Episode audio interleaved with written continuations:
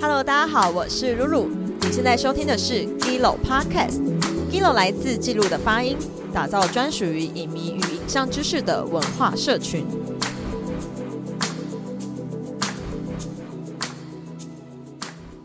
好，今天非常开心可以邀请到呢一部非常有名的漫画，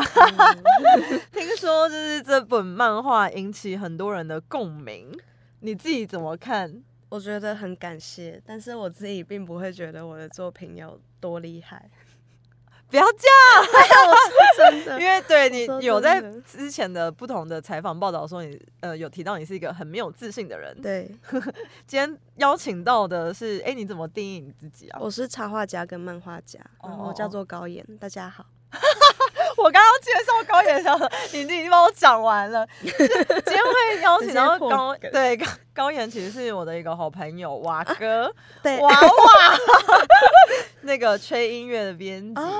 对对对，他之前有采访过对，你，有然后有的，采访完你之后，啊，因为他就很喜欢你，因为他常常推嗯荐我听一些音乐跟漫画，嗯。然后他就有推荐你的漫画给我，哦，谢谢，样好感谢。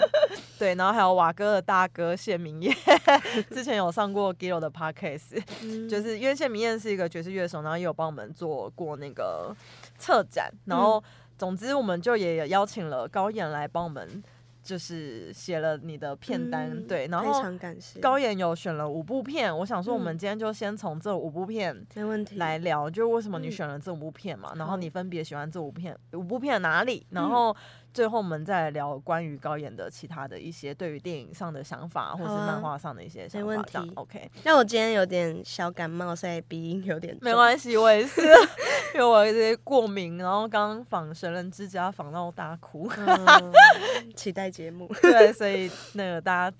可以听完高岩这集，再回去听一下神人之家的集。对，好，那为什么你你会选那个蔡明亮？我们先从蔡明亮的《河流》跟《爱情万岁》开始聊好好了。嗯，呃，其实呃，我可能会穿插一点讲，嗯就是我我先讲我选的五部片是蔡明亮的《河流》嗯跟《爱情万岁》，还有《嗯失之愈合》《下一站天国》，，嗯，然后还有 富余富的余，的《我们的青春在台湾》跟跟冰冰口口龙介对对对的《偶然与想象》。嗯嗯，那我觉得其实贯穿这五部嗯片，其实它有一个，我觉得对我自己心中的关键字啊，我觉得它就是记录。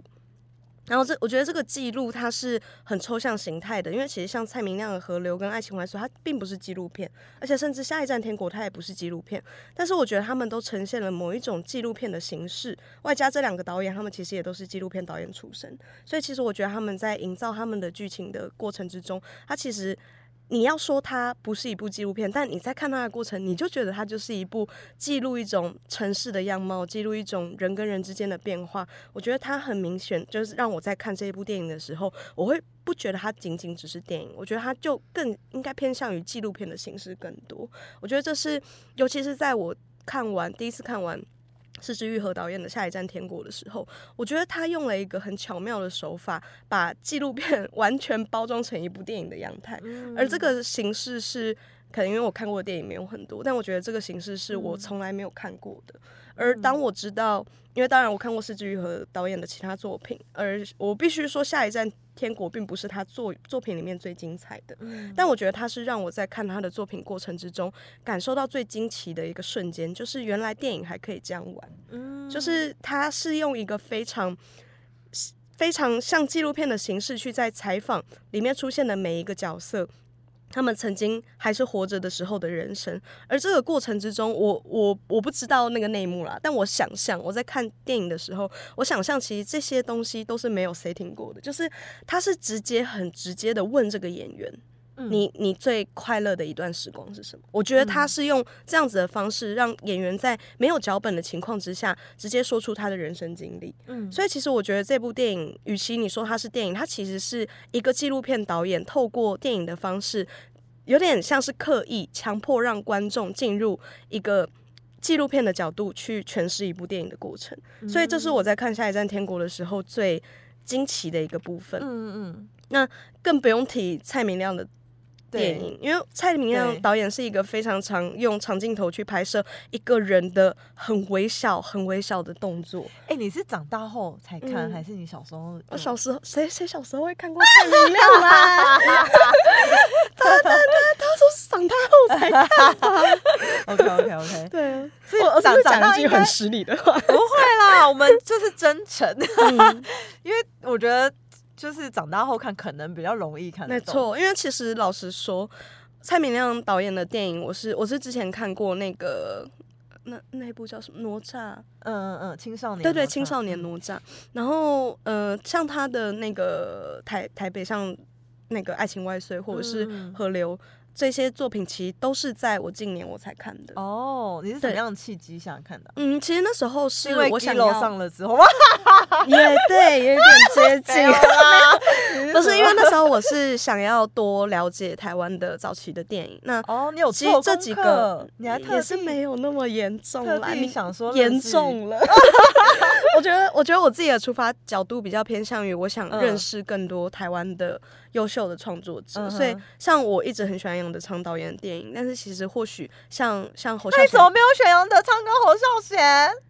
我觉得这个，我我是有一个有一个主题的，哦，对所以 OK，就哦，好对了好了，他这个主题是记录，OK 对，所以我觉得在当我在呃呃，我知道这些导演，然后我也看过这些导演的电影，但他们的每一部电影我不是全部都看过。嗯所以当我再回去重看这些导演的电影的时候，我觉得尤其是蔡明亮导演的电影，我觉得其中如果要讲我今天这个策展主题，我是以比较记录的形式去做我的整个母题的话，嗯我觉得蔡明亮导演的电影是我在看的过程之中，说实在，现在的我在看蔡明亮导演的电影的时候，我是会很，我是会很焦躁的。但是那个焦躁并不是来自于剧情的缓慢，或者是整体节奏的缓慢，甚至他的电影几乎没有台词。我觉得那个那个焦躁其实是来自于我们现代人的寂寞的一种投射。就是我们我们都活在这个世界当中，然后我们都有我们必须要面对的痛苦跟烦恼，在这个过程之中，我们有很多内心的寂寞，而这些寂寞在每一天非常川流不息的生活之中被我们压抑住。当这些寂寞在夜深人静，或者是当你独处的时候，它才会爆发。而我觉得你是寂寞的人吗？没有人会说自己是快乐的人吧？什么意思没有，我觉得创作者很容易觉得很生活很痛苦，或者嗯是很寂寞这件事。但我必须说这件事情是事实，因为当你一个人在创作的时候，它是一个非常你要掏心掏肺，而且你是完全没有包袱，你没有任何伪装的情况之下，你要对这个世界不断发射讯号，而这些讯号不会被接收。嗯他们在创作的过程之中，他就是不断你一直在抛出东西，而没有人会接住你这些东西，直到这个作品真的见光的那一刻，你的作品被阅读的那一刻，它才有成果。但在这嗯过程是无止境的寂寞跟痛苦。嗯嗯嗯嗯，所以不是为了排解寂寞去做创作吗？呃，其实这是一个疗愈的过程，但其实当你在做作品的时候，你的那个你跟寂寞共处的感觉，它只会越来越加深。它嗯它当然是一种疗愈，是当你的作品，呃，我我一直认为我自己的创作的模式是我一直在。呃，把一段曾经很痛苦的经历，透过某种升华，而这个升华就是创作，通过创作这种形式，让我的作品变成一个更美好的形象。嗯而这个形象就像是当初你一段很痛苦的经历，可能你跟一个你真的很喜欢、打从心底非常爱慕跟欣赏的一个人告白，而你被拒绝的那个瞬间，你这段回忆永远是痛苦的。但当你把这一段回忆一直放在心中，这个痛苦它可能有一天会被你忘记，会被你淡忘。但这个痛苦在你 夜深人静想起时，你会觉得是一种很锥锥心刺痛的感觉。而当你把这样子的心情透过作品升华成一种更美的东西的时候，当有跟你相同经历的人看到这样子的作品的时候，他们会感受到一种哦，我不是孤单的，有人跟我一样。而那个瞬间，共鸣。我觉得就是作品存在的意义。所以当我在做嗯作品的过程之中，我不断的把这一些很痛苦的东西堆积成很美好的东西，而这个透过痛苦的累积，最后形成一个美好的作品，而被读者看到的时候，我觉得那就是我创作作品的意义，也同时是我觉得在。呃，把一段痛苦的经历升华成美好的东西的一个过程，嗯所以这个过程它当然是痛苦的，但它同时也是一种非常病态的自我疗愈。哇哦，就是你通过这个方式，你可以重新去回顾你当时的，你可能这辈子不想再回顾的经历，或者是当你回头去看的时候，你会发现，其实当初的那个自己其实也笨拙的蛮可爱的。哦，但这些东西其实都是要透过一种后设的方式，你让你的作品诞生，然后被读者阅读，你才会感受到你当时的那一份努力跟重量。嗯那我为什么你会想要用漫画的方式去做嗯创、插画跟漫画？就是你小时嗯候特别喜欢画画吗？还是什么？比较是你的创作的动机？画画其实也是来自于我很喜欢画画这件事情。那为什么会选择用漫画这个题材？其实因为我是一个很很喜欢记录自己的心情、跟我的心情状态、跟我的情绪的一个人，嗯所以其实我平常。很习惯会用书写的方式表示我表现我自己内心的各种波澜，哦，你会书写？对对，我会，我哦我蛮习惯会写，比较透过像散文的方式去记录自己的生活。而在这个过程之中，当然，因为我主要最喜欢的事情是画画，我一直觉得文字对我来讲是不可或缺的一部分，但是它并不是我的专长。虽然可能会有人已经说，哦，你的文笔已经很不错，但是我还是会觉得，我我不想往脸上贴金。所以嗯对我而言，我觉得我最擅长的领域就是绘画。嗯那在这个过程之中，当我前期可能还在学生时期，我进行了很多插画的制作，而到了随着我想要叙述的东西越来越具体、越来越多的时候，我会发现插画已经没有办法表现我内心想表现的那种情绪。它是一个很完整的故事，而这个故事并不是我一直觉得插画跟漫画。如果要用另外一种文本来比喻的话，就像摄影跟电影一样，就是你知道一幅摄影，当你在一个美术馆看到一幅摄影的时候，就像你看到一幅插画，那它甚至也可以是一幅油画或一幅素描。当你看到这样一幅单幅的作品的时候，我觉得它是给予观看者很多的想象空间。就像当我看到了一个被摄者，我想象他是怎样的故事剧情，它是没有添加你太多。框架的，而你在看到这个作品时产生的那个第一想法，其实就是作者想表达的东西。嗯它是很自由的一个形式，嗯但电影跟漫画比较不同的地方是，它可以呈现的东西更多元。它是一个导演看出去的角度，同时电影，你说电影的话，电影它有声音，嗯它有视觉艺术，它有很多我们可以玩的东西，有灯光，有甚至是你用舞台的方式去编奏一部电影，它有写剧情，然后它有分镜，它其实有很多我们可以去。很细腻去调整的东西，而这样子形成的一个作品，它当然是相对更具体，而且同时也是传达力道更足够的一个那。你有因为我这样听你讲完，因为我觉得有时候漫画超像电影分镜的。没你有没有你有没有想过有一天你的作品可以被拍成电影，或者是你有没有想过去去做？没有，我们就乱聊嘛。可以啊，可对以啊，没问我们尽量做梦好不好？搞不好那个有哪个导演听完这集之后，然后就找你合作。电影不是不可能的、嗯。我我一直都觉得它不是不可能，但是我自己还是会觉得我自己的本业就是插画家跟漫画家，所以我会按照我自己的本业去做我想要传递的故事，而这个故事被谁看到，它衍生出怎样子的作品，我都是保持开放态度。对，因为其实我只有看过你的《绿之歌》，嗯。然后我还没有机会，听说都卖完了。前面的，作品没关系，但现在还买得到吗？嗯都是我的黑历史，不是都卖完了吗？那卖完，但我我自己会觉得。绝版了，嗯我要去哪里看得到啊？独立刊，因为我在出版《绿之歌》之前，我的大部分作品其实是以独立刊物的形式发行，而我觉得独立刊物它其实是一个具有时效性的作作品，哦就是当我在这个年份我发我发行了几本。数量有限的刊物，而这个刊物在这个年份可能产生了一些化学效应，而到了下一年之后，我又会做新的作品。所以很多读者可能会问我说：“诶，你之前的刊物为什么不再版？”我不再版的原因，其实很主要是来自于我觉得独立刊物它是有时效性的。而这个没有办法被永久点存的这个时效性，就是独立刊物的很重要的一个部分。嗯对，所以这也是为什么我不会再暂版这样子的独立刊物，而且我也会希望读者看到的是现在的我，所以我更期望大家可以看，例如像《绿之歌》或我之后的作品，对那我你觉得它是黑历史啊？就是 会觉得当时的自己不不够成熟。可是不要否定那个时候的自己啊。我没有否定他，我只是觉得他有点让我害害羞。羞啊！我可以稍微再讲回就是蔡明亮导演的，谢谢你主动拉回来。对，我刚刚正想说就我变我变控场。主持人 自己仿自己。就呃，我觉得蔡导演的电影，它里面就像我刚刚所说的，当你是一个呃活在这个都市之中一个寂寞的人的时候，每个人都是一个独立个体，而我们在寂寞可能夜深人静，一个人静静的看着电影，看着就是在一个无人的房间，然后看一部很棒的电影的时候，其实我觉得我在观看蔡明亮导演的电影的时候，他有很多让我很就是内心非常的。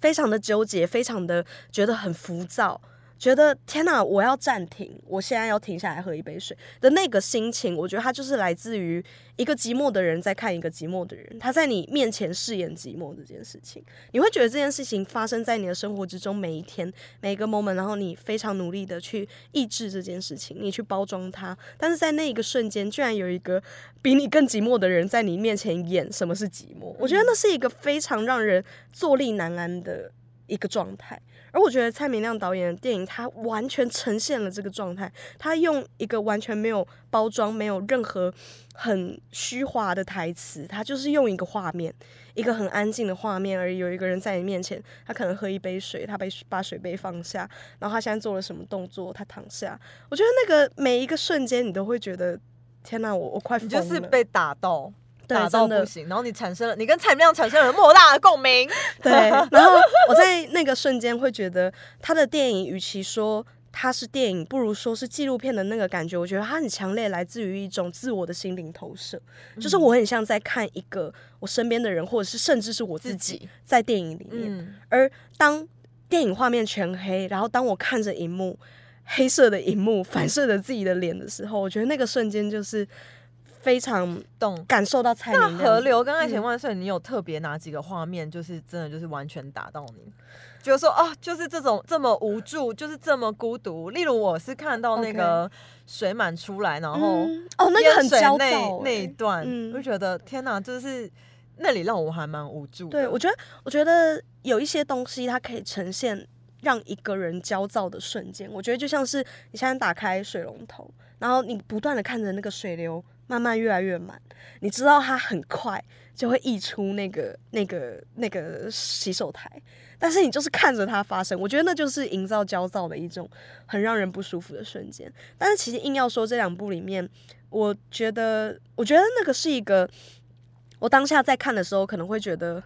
天哪，我好痛苦。但是当我不断的在可能平平常洗澡的时候。在我可能一个人独自在散步的时候，我会不断的去想回想这些电影片段。我觉得一部好的电影就是会让人在独处的时候不断的去回想它的片段。而我觉得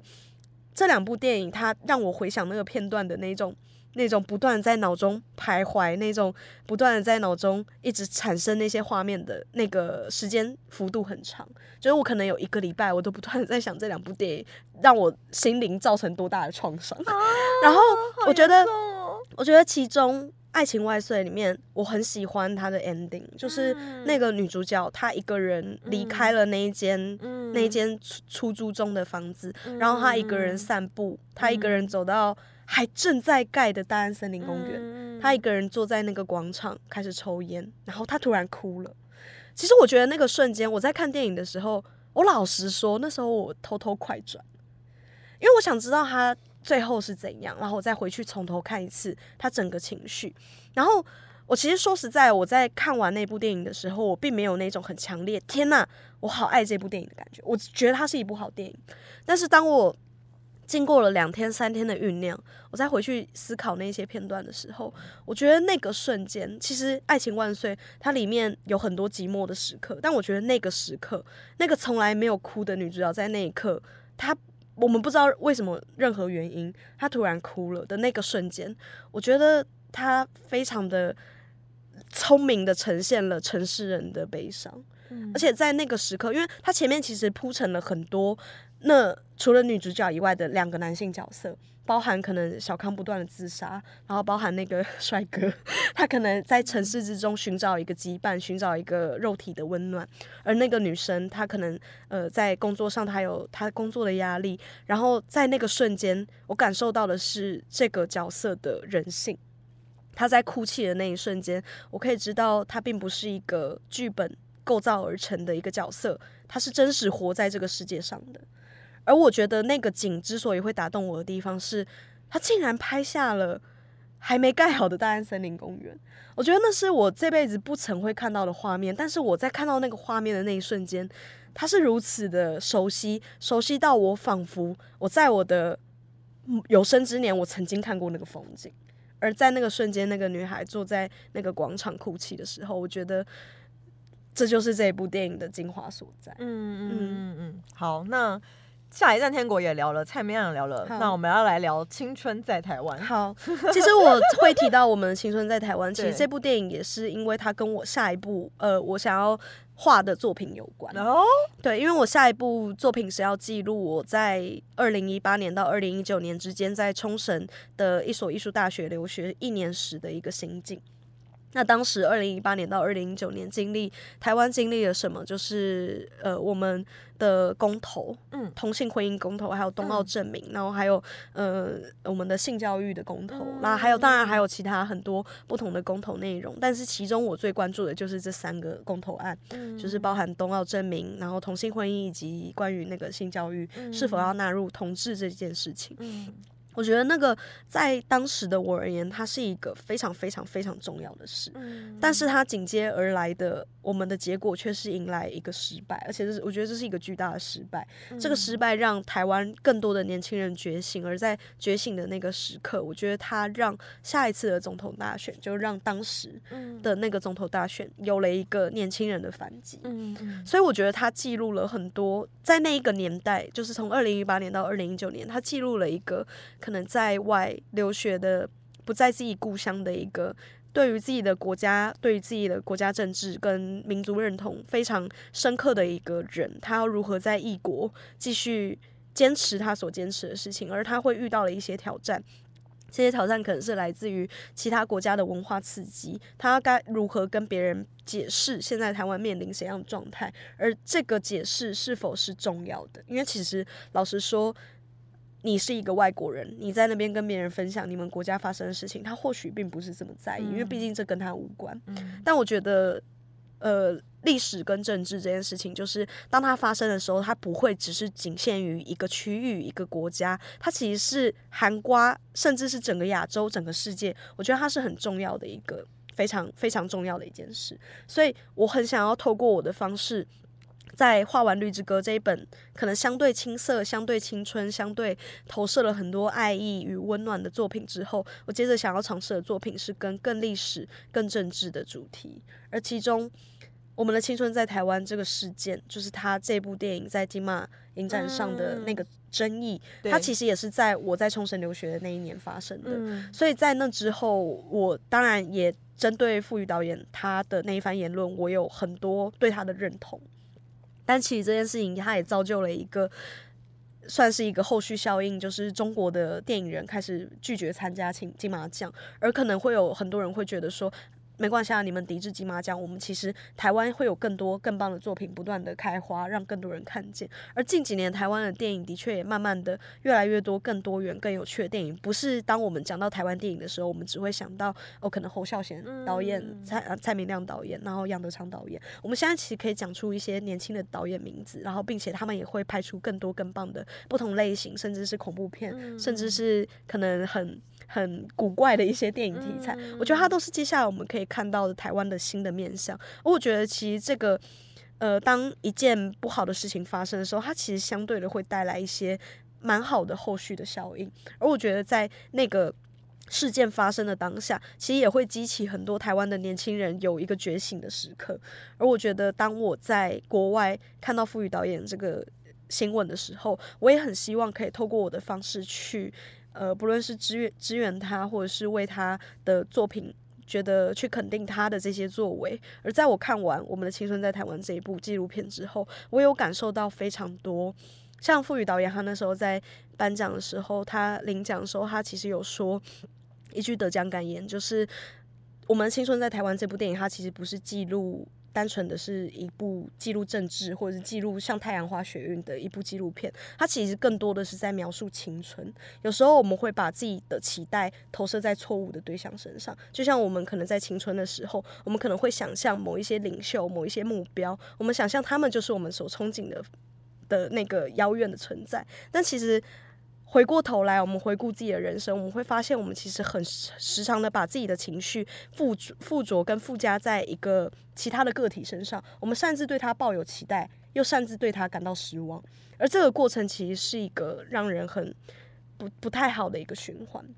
所以，当我在听完他这一段感言，而我在亲自回去看《我们的青春在台湾》的时候，我会感受到很多的感触，已经远大于政治，远大于历史。我觉得它是一个更加幅度更广的一部很棒的纪录片。哇，对，而且这部纪录片也有在你们的平台上面有，所以就是我我那时候就是知道你们平台上有的时候，就也立刻去平台上看，就是真的可以透过这样子的方式，可以透过你们平台看到很多不同类型的纪录片，我觉得是一个很好很好的吸收。其实这部片很多平台都有，好没关系。但是我觉得，我觉得我们平台还是很感谢大家，就是因为我们的选片吧，因为去其他平台不一定会选到这部，但是可嗯能透过我们平台就会。听完高演的，如果还没看的人，我是觉得大家听完应该就会非常。我觉得你们一定要去看，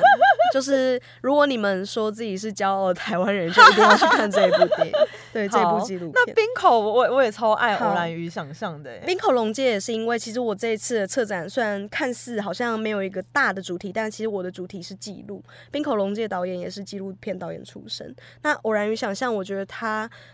呃我会选他，其实有一个非常简单的理由，就是他是我二零二一年的 Top Three 电影、其中之一。哦为什么？为什么？我就是很喜欢呢、我、我是一嗯个非常喜欢短篇故事的人。哦然后冰口龙介，我觉得他用一个非常聪明的手法，就是偶然与想象，它其实是三个短篇故事组合而成的一个长长的电影。对，而这三个故事，他用不同的角色、不同的、完全不同的背景的出发点的角色，去营造三段完全截然不同的故事。嗯但这三个故事里面都有一个很强烈的关键，就是浓烈到让人窒息的爱。嗯，我觉得这个爱跟就是，所以你是一个爱恨情仇，就爱恨分明的人吗？我觉得蛮的欸、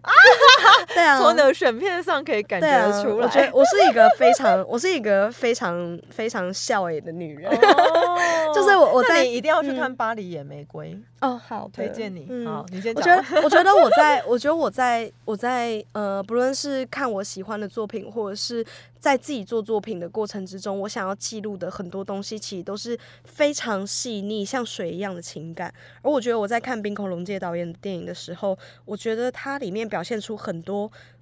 很细腻、很细腻的情绪，然后这个很细腻的情绪，甚至会让我觉得，因为偶然与想象三部短片，它里面的主角都是女性。嗯，而且甚至他之前的呃电影，像《Happy Hours》或者是像呃醒来醒来也好，睡着也罢，对，那一部电影它其实都是女性为主角。对是后来到那个《Drive My Car》，它的主角才是男生，，但是他在那之前的电影其实都是以女性主角为主，而且甚至我在看完《偶然与想象》的时候，我认真很怀疑冰口导演是 gay 吗？就是因为他，你知道他描描绘女性角色的那个，我我在这边对于我在这边哦。对于对直男的啊。歧视感到抱歉，就是直男或许也可以拍出这么细腻的电影，但是我可能我认识的直男普遍都线条偏粗，所以我会觉得能够那么细腻的男性，感觉好像有一点点太纤细了。哦，然后我甚至纤细到我觉得他拍的女性角色的那个切点，很像是她是生理女。他拍出来的电影哦角度才会这么的细腻，所以那时候我在看他的导演，呃，在看他的写的，不论是他的剧本或者是他的整体的电影营造的时候，尤其是偶然与想象，我觉得他用非常简短的方式，让别人立刻记录他的世界观，同时也可以看到这个导演的呃镜头魅力以及他想表现的故事。我觉得偶然与想象，他用非常呃聪明、非常简短的方式去表现了，不论是现代人的寂寞，或者是当你当一个女孩在恋爱里，她非常的着迷、非常的痴迷与痛苦的那个纠结的状态，嗯我觉得他嗯都透过这一部电影非常的。呈现那样子很扭曲、很压抑，然后又非常的纠缠的一个状态，我觉得这是一部很棒的电影，然后也是我在去年看过，我觉得可以排行入我那一年次前嗯三名的电影之一。那我还蛮期待你把这种很浓烈的爱恨画出来，因为我没看过你前面的啦。但哦，没关系，前面不用看，又又来。是因为像我觉得《绿之歌》它就是嗯很青春、对欸，因为它记录的一个纯爱，可以这样说吗？对，因为它记嗯录的时间点是相对于我现在的这个，它《绿之歌》是一部在描写过去的作品，哦，它并不是它的时间轴并不是二零二零或二零二一哦，它是一个更远的过去，它可能是从一二零一四一路到二零一八的一段经历，然哎、后把那你有想过为什么它可以引起这么多人的共鸣吗？有吗？有啦，因为就是有讲到一些大家我觉得《绿之歌我觉得《啊绿之歌》它的入口，它它有一个很大的入口。其实我在做作品的时候，我虽然身为作者，我会，我当然在画这些作品的时候，并不是想我有什么 target，然后我会去按照这一些嗯我想要攻的市场而去做作品，因为这样就太商业了。嗯我真正做作品的目的是出发点是来自于我自己想做。嗯那其实我觉得《绿之歌》它如果要我用比较理性的方式去分析这个作品，不是我现在不是作者，我不是嗯作者，我只是一个路人。然后我分析这部作品的话，你会怎么看？我会觉得它是一部很入口很宽的作品。哦当你今天不论是日本人、你是台湾人，你甚至是喜欢亚洲文化的人，你是一个甚至跟这个完全无关，你是一个单纯的外国人，你只要是喜欢音乐，甚至不是音乐，你是喜欢任何一个你曾经非常着迷的东西，这东西可能是舞台剧，可能是音乐，可能是某一部作品、某一部漫画、某一部小说、某一部电影。我觉得他都会对这个作品产生共鸣，因为绿之歌他想要表现的一个很纯粹的核心，就是当你很爱一样事物的时候，你可以为了这件事物去做很多你想象不到的事，嗯而这个事可能包含，例如。绿之歌的女主角，她为了一张专辑，她飞去日本，她就为了买那张专辑。你也是啊，哦，对啊，因为这就是我的经历。对，我觉得她记录的一个纯粹是来自于一种人的共同经历。嗯就是我们的人生虽然每个人都不同，但是大同小异的，可能会有一点呃交叠的地方，而这些交叠的地方，我觉得它大部分都是来自于爱。当你爱一个事物的时候，你会为这个事物去做很疯狂的事情。就像我那时候可能在签名会的时候，有一个台湾的读者跟我说，他其实从来没有听过谢倾城的音乐，我他也从来没有听过 Happy End 的那是因为你个年代音乐。爱你，没有没有没有，，不是不是不是不是，听我解释，他是。他是因为他很喜欢音乐，但他喜欢的音乐类型跟我完全不同。他是喜欢视觉偶偶像那一类的，就是他哦喜欢视觉乐团。然后那时候他有一个喜欢音乐的朋友介绍这本书给他，就说因为如果你喜欢音乐的话，你或许可以看看这本书。他就推荐那本书给他。然后他后来看了那本书之后，他感受到一个很强烈的冲击，但这个冲击他觉得他自己后来扪心自问，他可能觉得有点奇怪，因为里面所呈现的那些元素，可能我想呈现的那些文化意涵，不论像是村上春树、像是谢倾城、像 Happy End 年代音乐或杨德昌的导演，呃，杨德昌导演的电影，其实这些东西他都没有共鸣。他虽然是一个台湾人，但是他跟我就是完全不同哦，因为他世都没有喜。欢这些，对，他是完全不同领域的人，但是他仍然看我的这个作品的时候，他可以感受到某一种相似。哦而这个相似是他来我的签名会的时候，他很想问我的，就是为什么我跟你的经历这么截然不同，但是我仍然在看你的作品的时候，我可以感受到那个相似。我觉得那个感觉就是来自于当你喜欢一样事物的时候，不论这个事物它是什么风格，它是什么类型，其实这个爱是很纯粹，而这个纯粹是大家都相同的。我想透过《绿之歌》这部作品记录的就是一个。年轻的人，他在很青涩的时候，他因为喜欢一样事物，他可以为了这个事物去做任何事情的那一份很纯粹的感动，所以我才会画《绿之歌》这个作品。嗯嗯但如果要我用比较后设的方式，我现在去分析《绿之歌》的话，我会说《绿之歌》是一部很不很不成熟的作品。它的那不成熟是来自于第一，它是我的第一本。个人的漫画作品，它当然不成熟，因为我很多进步的空间。第二的不成熟是来自于它是一段相较于现在的我的过去的历史，嗯所以这个过去的我当然是相对于现在的我而言是不成熟的，但是这个不成熟也是我们。我们可能在年轻的时候，我们去听过谁的演唱会，我们在那个时刻，我们跟一个很重要的朋友，甚至是跟一个很重要的恋人，我们去听了那场演唱会，而在那场演唱会之后，我们可能跟他肩并肩离开那个演唱会的场馆，然后我们一路走到可能捷运的地方，我们要离别。而在那时候，我们聊了什么天，我们说了什么话，我们可能一起抽了一根烟，然后一起讲了什么东西。在那个瞬间，那个美好的当下，你会觉得这件事情你一辈子都会记得。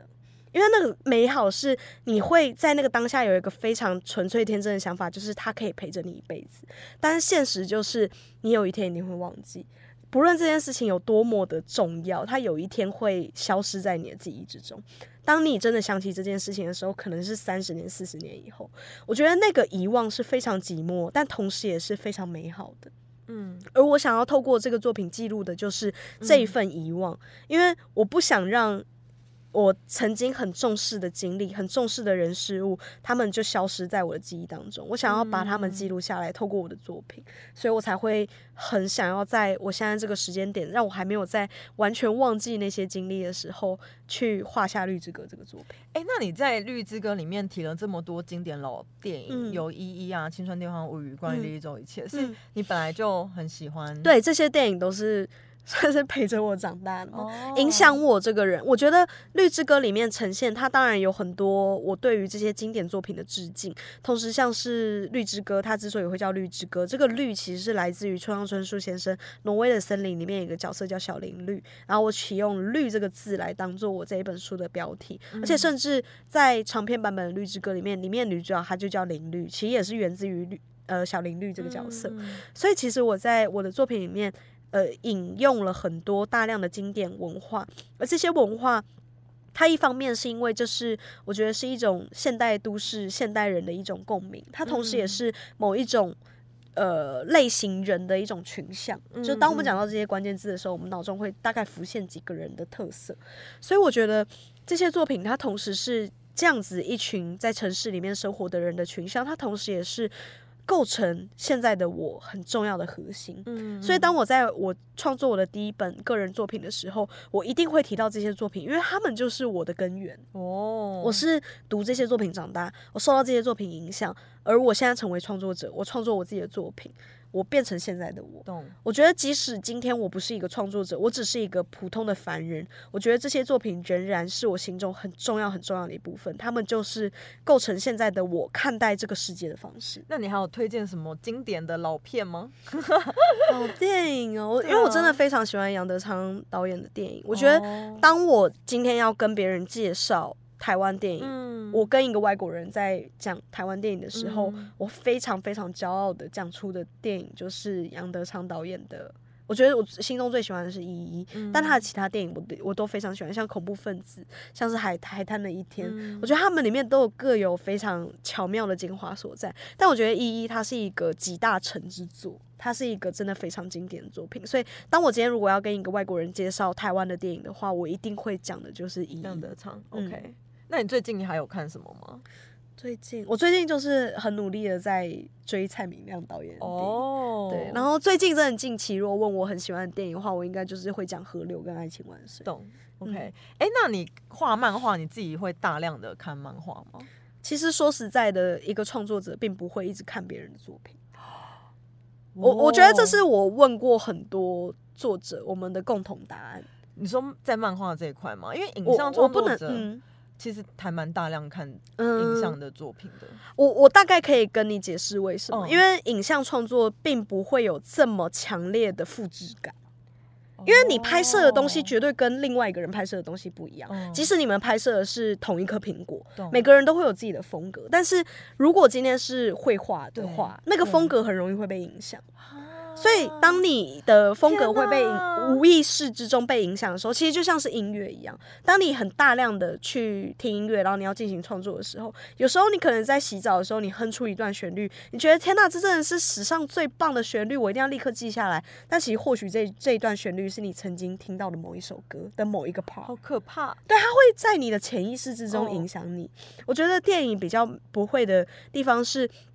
它要让你可以立刻联想到某一个人。你要真的抄的很抄，他才会觉得你真的是有在抠比某一个人。嗯，但是我觉得今天如果是音乐创作，或者是漫画创作，或者是图像创作的话，你只要有一点点心思的不纯，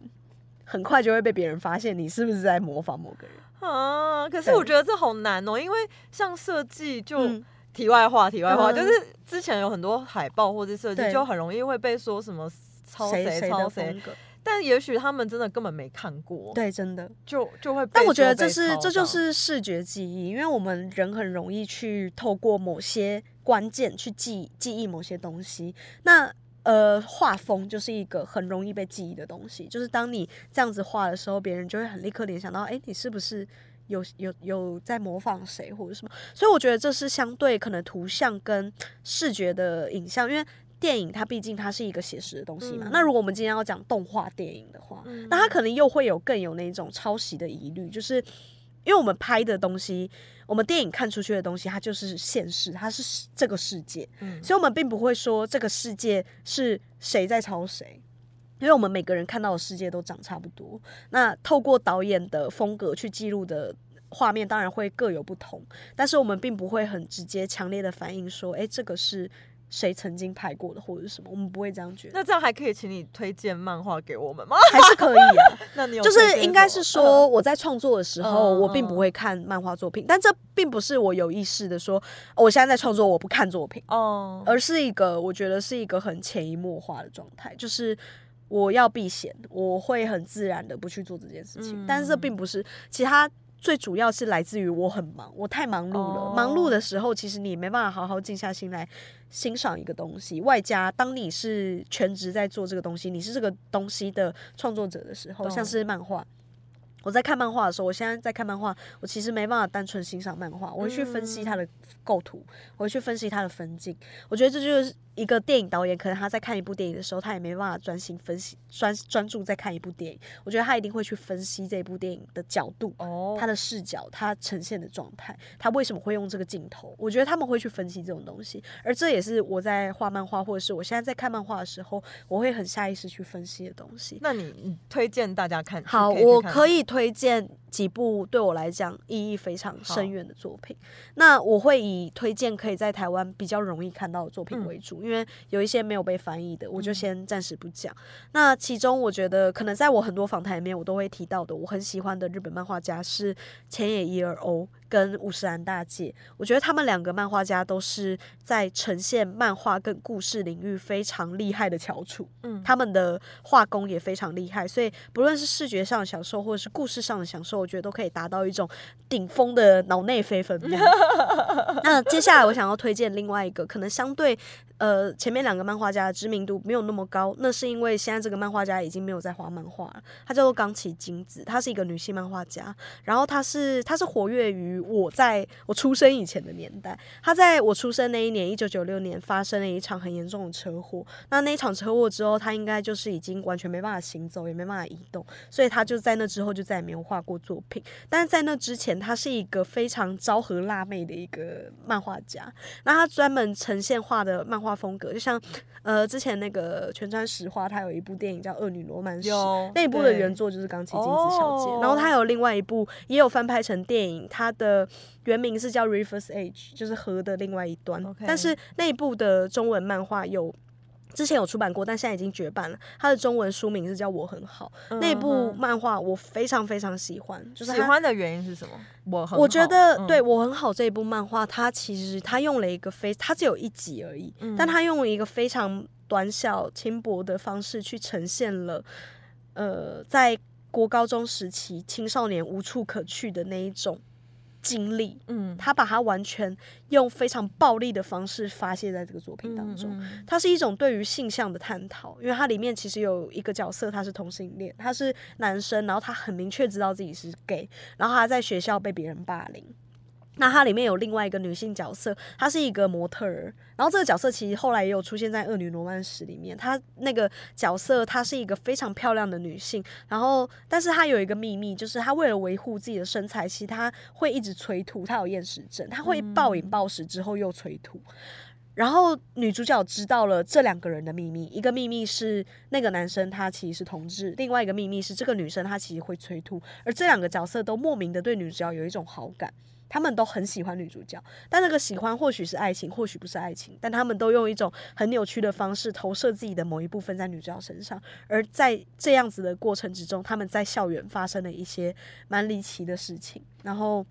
我觉得这个故事非常的精彩，很推荐大家可以去看。好，真的听完，我觉得你超级无敌会介绍，听完就会非常想看。一个不断的推荐别人。那你为什么最近要跑到日本？是是移居吗？呃，我现在目前算是我的工作重心跟我的居住地都是以日本为主，但我当然还是会一年回来台湾几次，但目前现阶段的我的住所就是以日本为主是。在那边画画吗？对，因为我目前的工作重心还是以日本为主。那我的接下来的长期连载，然后包含像其实之前绿之歌的连载，其实也都是在日本连载。然后日本连载之后出出发行单行本之后，才会在台湾可能做个同步出版的嗯动作。那你觉得一就是跟台湾的差别是什么？会不会对你的创作有还蛮多的影响？这边我要讲会讲的很严肃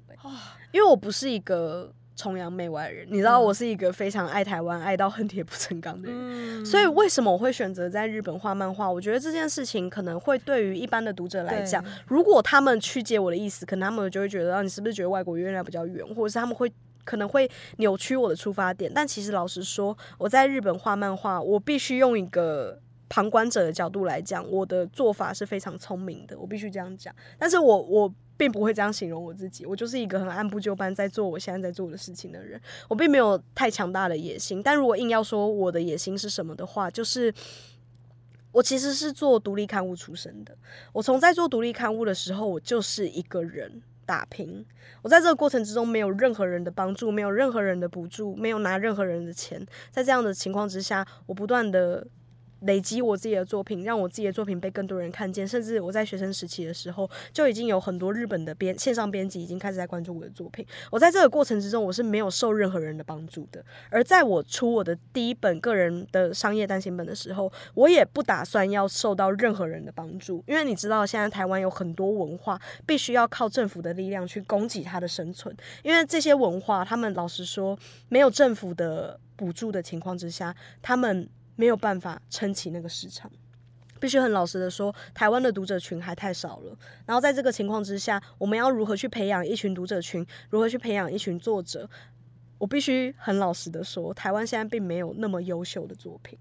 我们的作品都还是在半路上。而在这个半路上，或许电影我们已经有发展到很成熟的阶段，但我必须说，漫画还没有。而在这个情况之下，我们必须要拿政府的补助之下，我们会有很多事情，第一会绑手绑脚，第二会你会。很明显的感受到，你即使要把这一部作品推向国际，它也都是在打台湾的同文层，就是我们要必须要把它挂上哦，这是一部台湾的漫画，这是一部在台湾得了什么奖项的漫画，我们必须要用这样子的方式，甚至挂上文化部补助，我们才会觉得，诶，这部漫画是不是有点重量？我觉得这是一个不太好的病态循环。而在这个情况之下，如果有一天文化部不再做补助了呢？我们这个市场是不是一推就倒？嗯，在这个情况之下，我如何让我自己的作品进入国际市场，而且让我的自己的作品被更多人的看见？我觉得这个很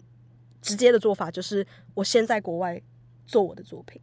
在国外做我的作品，同时是在日本这么竞争激烈的地方做我的作品。如果我的作品不够优秀，它就会被淹没。你知道，日本的漫画家的数量是台湾的好几千倍，而这些作家，我们甚至不曾听过名字，因为他们早就已经被埋没了。因为真正会浮上台面的都是优秀作品，所以当我在这么竞争激烈的境况情情况之下，我做我的作品，我仍然可以被看见，那是不是就印证着我的作品其实它的本质是好的？所以，当别人可能现在看到我说：“诶，你走得很成功啊，你的事业发展的很顺利。”但是，其实我想要反过头来问他们的事情是：我做的这些努力其实不会被看见，但是最终你们看到的是我的一个很好的结果。但这结果也印证了我的出发点并不是错误的。正因为我选择了我走这一条比较难走的路，而我的作品被更多人看见，我会觉得这正是为什么杨德昌他当年拍《一一》的时候，他不选择在台湾上映这部电影。他这部电影是在两千年的时候在坎城影展首映，而他当时有一个非常非常坚持的想法。他为什么不在台湾上映这部电影的原因，是因为当时两千年的台湾普遍流行台湾的电影风气都是以贺岁片为主，他觉得这样子的风气会让他的作品被糟蹋。但是注意，这边的糟蹋并不是他是一个很自视清高的人，这边的糟蹋是他是一个非常非常爱自己作品的人。他正因为很喜欢自己的作品，很知道自己作品的优点，他也希望这个作品可以被更多珍惜这个作品的人看见，所以他宁可选择不在台湾这个市场上映这部电影，他并不是觉得外国月亮比较圆，或者是他是崇洋媚外。你去看《一一》就知道。它里面记录了非常多台湾的城市样貌，我觉得它是一部非常非常台湾代表台湾的一部电影，但他却选择做这件事情，我觉得他是非常勇敢的。嗯，这也是为什么我当初选择我要在日本连载我的作品的时候，我其实是下了很大的决心的。我知道我在国外的知名度绝对没有在台湾这么高，但是我仍然要做这件事情。它是冒险的，但是它也是让我考验自己的一部分。如果我的作品真的不有趣的话，那它就是失败。我觉得这是我必须要面临的一个风险，而事实证明，其实这部作品在上映之后，它不论在台湾或在日本，其实都得到了还不错的成绩，而且甚至是，呃，有一些我不太能偷偷透露，但是其实它入围了一些蛮不错的国外奖项，对，然后在接下来可能都会有曝光。好，我觉得今天太精彩了，最后一题 没问题。你觉得人为什么要看电影？因为刚刚，因为我觉得你就是一个。就是阅读量超大的人，没有看漫画，然后看书，然后也看了很多电影。那你觉得为什么人应该要看电影呢？我觉得电影是一种非常有趣的，呃，呈现生活样貌的一个文本。它透过了一种非常身临其境的效果，因为它是一个镜头，它有声音，这个声音是环境音，这个声音可能是电影配乐，这然后它有很多。不论是我们人物制造出来的声音，或者是我们讲话的声音，我觉得它是一个结合很多很有趣元素的东文呃很多很多元件跟元素的一个美彩。那我觉得电影它是真的非常非常吸引我的一个文本，因为漫画其实没办法表现声音，但电影可以用非常聪明的方式直接表现很具体的声音。我觉得这是我羡慕电影，同时也觉得这是我必须要透过漫画去克服的一个关键，因为我的漫画其实有很大量的声音，这些声音都是来自于音乐，来自于可能呃。主角的呢喃，我觉得他有很多很细腻的声音，但是我如何透过没有办法听到声音的那个状态，透过纸笔，透过静态的方式去传递声音，我觉得这是我在创作漫画的时候，我面临的一个很重要的，而且同时是一个很有趣的挑战。但我觉得电影它没有这样子的隔阂，所以它呈现的东西是更具体的，我觉得它是更符合一般社会大众。呃，它的入口入口门槛是更低的，因为当我们在看一部电影的时候，我们其实不用有太多的文学背景，我们不用去思考太多东西，它就是进入我们的视觉，而在我们的听觉，在我们的五感里面产生一些交融，最后变成我们内心的一个很重要的养分。我觉得在观看电影的过程之中，它其实是一种非常被动的吸收，我们不用去做任何的努力，它就会进入我们的身体。所以我觉得这也是为什么可能我在很密集创作的时候，我可能不会去看小说，我不会去看漫画，但是我会仍然保持看电影的习惯，就是因为其实看电影它是一个非常被动的一个状态，我们可以吸收很多东西，而这个状态我们当然可以反其道而行去。去思考它的内容，它的作者导演想要传递的东西，这些东西当然我们要挖的很深，可以挖的很深。但其实基本上，我觉得电影它是非常大众的娱乐，它它是娱乐，它是艺术，它是文学，它也是很多不同各种样貌的一个经典的组合。因为像我们看文艺电影，可能不是那么多人都可以看得懂。但是当今天是一部通俗电影的时候，每个人都可以吸收。所以我觉得电影它是一个非常多样性的一个存在，它包容了很多不同的东西。而其实我觉得有一件很有趣的事情，就是在绿之歌出版之后，其实有一些读者会，呃，只看过主流市场漫画的读者，会对绿之歌下一个点评是它不够漫画。什么意思？我觉得这件事情很吊诡，是因为，呃，我大概可以理解，觉得绿之歌不够漫画的那些人，他们的人生背景，就他们只看过主流漫画，所以他们并不知道漫画其实它表现的东西不只仅仅只是娱乐，它可以是非常文学性的，它可以是融合了很多很实验的东西，你甚至是一个没有任何剧情、没有任何铺陈，甚至主角不用讲任何一句话。的一个漫画，它都可以是漫画。其实我觉得漫画它是非常无远佛界的，但是因为台湾现在的人可能看过的漫画数量还太少，所以他们会觉得《绿之歌》不是一本漫画。哦，他们可能觉得它是一一部被文学，它可能是一部包装成漫画的文学作品，或者是它是一部什么东西，但是他们并不会觉得它是漫画。但我觉得这件事情是很可笑的。再就是。当然，今天一部一个没有看过蔡明亮导演电影的人，他们如果他们每天都在看英雄电影，他们每天都在看好莱坞大片，他们有一天被迫要看蔡明亮的时候，他们坐在那边，我想必他们是痛苦的。所以我可以理解那些人，他们没办法理解我漫画的原因，我可以我可以体谅，但是我仍然也觉得。我们应该要看更多不同类型的作品，我们才可以判断这个作品的好坏。因为我们不够了解他的情况之下，我们就去判断这个作品不够属于那个类别。我觉得这是一件很吊诡的事情。这也是为什么，即使或许呃，我看了很多呃类型的电影，那我可能知道我自己 focus，我会知道我自己喜欢的电影类型是什么，但我仍然不会避免去看一些主流性电影，因为我会想知道。怎样的电影是受欢迎的电影？怎样的电影是大家觉得有趣的电影？那其实那些电影他们也都有他们的优点。而当我们在看这些电影的时候，我们吸收了很多不同类型的元素，这些元素最后它会会回馈在我们身上，我们会变成一个视野更宽的人。我觉得当一个视野更宽的人，并不是一件坏事，所以我也不会说我只看某些很 indie 的作品，我也是会看主流作品。嗯，我觉得这就是电影包包罗包罗万象，然后真的是包山包海很重要的一个元素，就是它是一个非常没有没有界限的一个存在。懂？那你接下来有什么计划吗？的下一步，我觉得我的人生并不会定一个很中期的目标，例如我一定要达到什么里程碑，什么我要上太空，我要当总统，我不会定一个这么远大的目标。但我对于我自己的人生目标，我有一个坚持，就是我想要一直做我现在在做的事情。你知道这件事情远比我的目标是什么征服世界这件事情是来的更加困难，因为我可以分享一句我很喜欢的话，就是当你看到一个人。他永远没有在变的时候，那代表他每天都在改变。我可以举一个例，当你看到有一个人永远是一样的发型的时候，那代表他每天都在剪头发，你知道吗？就是当他要维持永远的样貌的时候，代表他每天都要打理自己，他每天都要注意自己的形象有没有改变。所以你当你每天看到他的时候，你会觉得，哎，怎么一成不变呢？但他其实每天都在变，只是你看不到。而坚持做一件事，这件事情就是你每天都在变，但没有人会看到。它是一个很寂寞的道路，但是这是一个很伟大的路。太感人了，我觉得要把这句话当 ending。好了，坚持做一件事情是困难的，真的非常。就像我觉得想要持续坚持做电影的听众们，